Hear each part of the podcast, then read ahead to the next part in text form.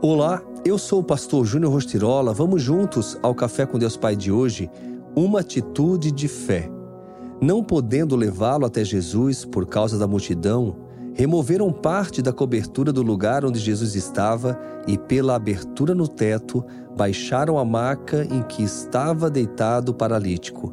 Vendo a fé que eles tinham, Jesus disse ao paralítico: Filho, os seus pecados estão perdoados. Marcos 2, 4 e 5. Existem situações na vida em que analisamos e pensamos não haver mais jeito.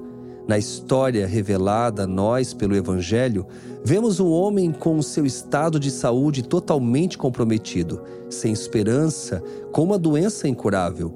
Logo no início do meu casamento com Michele, nosso filho João Pedro nasceu quando ainda tínhamos apenas um ano e três meses de casados. Logo em seu nascimento, nos deparamos com um enorme desafio, pois, ao ser examinado após o parto, foi constatado um furo no início da coluna, indicando um problema de hidrocefalia. Michele e eu, muito novos, tanto na idade quanto no tempo de casamento, e ainda com os desafios presentes do início da família, tínhamos a avaliação médica indicando um problema permanente. No entanto, o diagnóstico contrário que nos foi trazido gerou em nós uma atitude de fé, confiança e ousadia.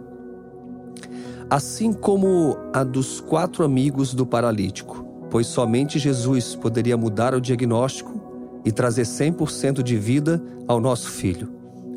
E foi justamente o que aconteceu.